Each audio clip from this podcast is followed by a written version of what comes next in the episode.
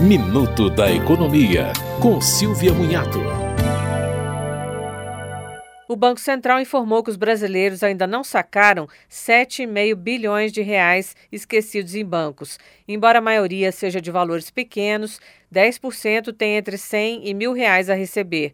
Menos de 2% tem mais de mil reais. São mais de 40 mil contas de pessoas físicas. Muitas pessoas já podem ter falecido, o que serve de alerta aos parentes para que busquem informação no sistema de valores a receber do Banco Central. O acesso de valores de pessoas falecidas pode ser feito por herdeiro, testamentário, inventariante ou representante legal.